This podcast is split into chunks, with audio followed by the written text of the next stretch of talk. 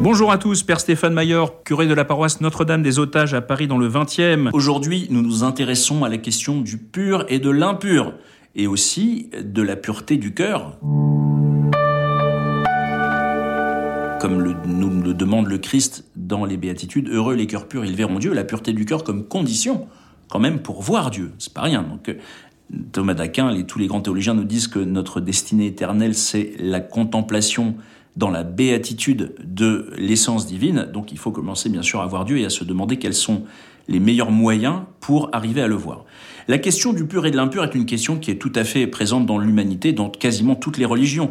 Pratiquement toutes les religions ont cette notion de pur et d'impur, avec des rites de purification, avec des choses que l'on s'abstient de faire à tel ou tel moment parce que ça nous rend impur. Donc ça veut dire quand même que dans la conscience humaine, euh, quel que soit son parcours, son histoire, dans toute conscience humaine, depuis toujours, l'homme sait que tout n'est pas bon pour lui. Hein. L'homme découvre que sa liberté est tout à fait immense, qu'il peut faire énormément de choses, mais que tout ne lui est pas profitable, comme dirait saint Paul. Hein. Tout m'est permis, mais tout ne m'est pas profitable. Donc on sait discerner que bah, y a des aliments qui sont pas bons, qu'on peut pas digérer. On peut toujours les manger, hein, les mastiquer. Je peux aller manger de l'herbe comme les vaches, mais je vais pas la digérer, donc ça va pas être bon. Qu'il y a des choses qu'on peut faire, bien entendu, mais qui se payent euh, chèrement. Quand on commence à manger un peu n'importe comment, on grossit.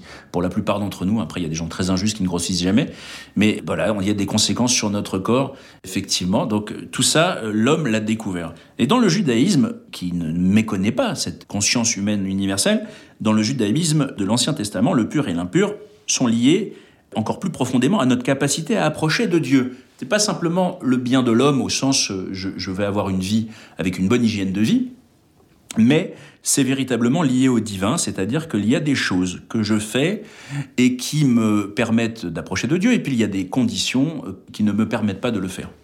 Dans l'Ancien Testament, euh, les règles du pur et de l'impur, qui sont contenues en grande partie dans le livre du Lévitique, mais qui traversent quand même beaucoup de passages de l'Ancien Testament, sont là pour signifier en réalité quelque chose d'intérieur. Parce qu'il ne faut pas penser euh, que les questions de pur et de l'impur sont uniquement des questions de prescription rituelle. Il y a d'abord notre capacité à obéir à la volonté de Dieu. Donc par exemple, bah, Dieu dit, euh, je ne sais pas moi, le cochon c'est impur. Je prends l'exemple du cochon parce que c'est le plus connu, mais il y a plein d'autres choses qui sont impures, les crustacés par exemple, ce genre de choses, les animaux qui ont les sabots fendus. Tous ces aliments ne sont pas simplement là pour nous mettre un carcan sur le dos sans explication. Ils sont là d'abord pour nous permettre d'obéir à une parole de Dieu, que l'on ne comprend pas forcément au début. Ça, c'est la base de la Torah quand même. La question de la compréhension vient en pratiquant. Donc en pratiquant cette, euh, cette abstinence des choses impures, je comprends pourquoi en fait le Seigneur me le donne, et je comprends qu'en fin de compte, il me signifie que dans mon cœur, il y a des choses impures. Et que si par exemple il y a des cochons, c'est parce que moi je me comporte des fois comme un cochon que je vais. Un cochon, c'est un animal qui a la capacité assez extraordinaire de manger un peu n'importe quoi de façon goulue et sans trop regarder. Eh bien, moi, ça m'arrive tout le temps. Je regarde des séries, je me nourris euh, alors, de chips et de machin, si vous voulez. Je regarde des séries sans discernement. Je vais passer des heures à consommer comme un cochon. Et le Seigneur me dit Regarde, tu te comportes comme cet animal, c'est pas bon pour toi. Et ça t'éloigne de moi. Alors qu'à côté, il y a une, belle petite brebis qui, elle, fait très attention à ce qu'elle mange, qui va sur les meilleurs pâturages, qui va en plus euh, ruminer, c'est-à-dire qu'elle va pas manger goulûment comme ça, elle va manger une première fois, puis ensuite remastiquer ce qu'elle a mangé pour bien l'assimiler. Et donc, il y a des animaux purs et des animaux impurs qui sont là pour m'expliquer des attitudes spirituelles. Pareil, les maladies de peau. La lèpre, bien sûr, est une maladie qui est euh, une impureté qui rend incapable de rentrer, par exemple, dans le temple, ou même de rester dans le campement nous dit euh, le livre euh, du Lévitique et de l'Exode. En fait, la lèpre dans l'Ancien Testament n'est pas du tout à comprendre uniquement comme la maladie euh, bactérienne que l'on connaît, mais d'abord comme toute, une toute infection de la peau. Et on sait très bien que, eh bien, je sais pas moi, des eczémas, du psoriasis, etc., viennent très souvent de stress, de situations de stress, et qui fait qu'on n'a pas l'âme tranquille. Et donc tu peux pas rentrer en présence du Seigneur parce que t'es pas tranquille, tu as une angoisse dans ta vie euh, qui se manifeste extérieurement, etc. Bon, donc ça veut dire que ce sont des maladies qui sont liées à ce qui se passe dedans quand même. Hein. Donc on n'est pas uniquement dans la tuile qui me tombe, le fait que je deviens lépreux euh, sans aucune faute de ma part, c'est qu'il y a quelque chose dans ma vie qui va pas. Alors le Christ va nous donner le sens le plus profond, en fait, en reprenant cette veine que je viens de décrire, le Christ va nous donner au chapitre 7 de l'évangile de Marc le sens le plus profond pour nous chrétiens de la question du pur et de l'impur. Parce que comme vous l'avez remarqué, tous les animaux que j'ai cités tout à l'heure, nous, on peut en manger. Alors pourquoi est-ce qu'on peut en manger? Est-ce que c'est parce que, ah, enfin, le Christ nous a libérés du carcan de la loi, de toutes ces prescriptions idiotes? Pas du tout. Ayant appelé de nouveau la foule près de lui, Jésus leur disait, Écoutez-moi bien tous et comprenez. Il n'est rien d'extérieur à l'homme qui, pénétrant en lui, puisse le souiller, mais ce qui sort de l'homme, voilà ce qui souille l'homme. Si quelqu'un a des oreilles pour entendre, qu'il entende. Donc en fait, le Christ nous dit, moi je suis là pour vous montrer que la façon dont vous vous nourrissez témoigne de votre cœur. Vous, chrétiens, vous devez être les témoins de la pureté du cœur. C'est votre devoir. Et donc vous devez avoir le cœur pur. Et si vous pouvez manger du cochon, si le fait que vous soyez pas bien, vous ayez des gratouillis, etc., des maladies de peau ne vous donne pas un empêchement à aller à l'église, ça n'est pas parce que vous avez une plus grande liberté, etc., c'est parce que vous devez vous engager à une grande liberté du cœur, à une grande pureté du cœur. Et vous êtes les témoins de cette pureté du cœur.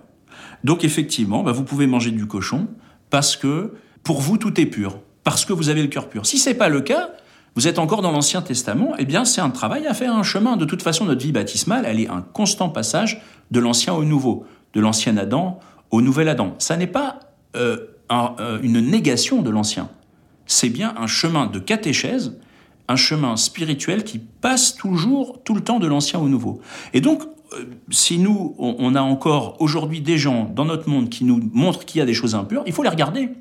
Nous, c'est pas notre témoignage. Notre témoignage, c'est témoigner de la pureté de l'homme purifié par le Christ. Mais le judaïsme, par exemple, aujourd'hui, avec ses règles alimentaires très strictes, n'est pas du tout à mépriser, mais au contraire à regarder, à contempler comme des frères qui nous rappellent que nous sommes, nous aussi, en chemin vers la pureté dont nous devons être les témoins. Et que notre responsabilité de chrétien est immense. Parce que précisément, nous sommes ceux qui devons avoir les cœurs purs pour voir Dieu, et voyant Dieu, le montrer aux autres. Heureux les cœurs purs, ils verront Dieu. Heureux si tu vois Dieu, tu vas réfléchir la lumière de Dieu parce que ton cœur est pur et les autres vont voir Dieu. Voilà en fin de compte, euh, pour nous, euh, euh, la mission principale du chrétien et pourquoi chez nous les règles du pur et de l'impur ne sont pas exactement les mêmes. C'est pas du tout une question de liberté et on a jeté par-dessus bord les prescriptions mosaïques, c'est que nous avons à témoigner d'autre chose, de l'accomplissement de la Torah. La pureté du cœur, cependant, ne s'acquiert que en contemplant le Seigneur. Alors là, on est dans une aporie, on est dans un problème. Si on doit avoir le cœur pur pour voir Dieu et si on doit voir Dieu pour avoir le cœur pur, comment on fait? Parce qu'évidemment, un cœur pur s'acquiert aussi dans la contemplation de Dieu, pas simplement dans l'effort sur soi-même. Bien sûr que l'effort sur soi-même est important, mais ce n'est pas la seule chose. Parce que le cœur pur s'acquiert dans une profonde union avec Dieu. Alors le Seigneur, il a trouvé un moyen génial de sortir de cette aporie, il s'est fait homme, et homme misérable. Misérable dans la crèche à Bethléem, misérable sur la croix. Ce qui fait que même quand on a le cœur impur, on peut le contempler. Même quand on a le cœur plein, de péchés, même quand on a plein de maladies partout, on peut voir en lui notre frère et commencer à contempler la pureté de Dieu en étant encore impur. Et donc, la purification de notre cœur se fait aussi par le fait que Dieu nous rejoint dans notre impureté. Voilà comment, en fin de compte, la question du pur et de l'impur se règle chez nous. Nous devons témoigner du fait que nous avons le cœur pur, et pour ça, il faut avoir vraiment le cœur pur, sinon on est des menteurs. Et pour avoir le cœur pur, il ne faut pas hésiter à venir avec toute son impureté auprès du Seigneur, se faire pardonner de ses péchés, et repartir dans le monde pour rendre témoignage à ce cœur pur qui est le miroir de la présence de Dieu.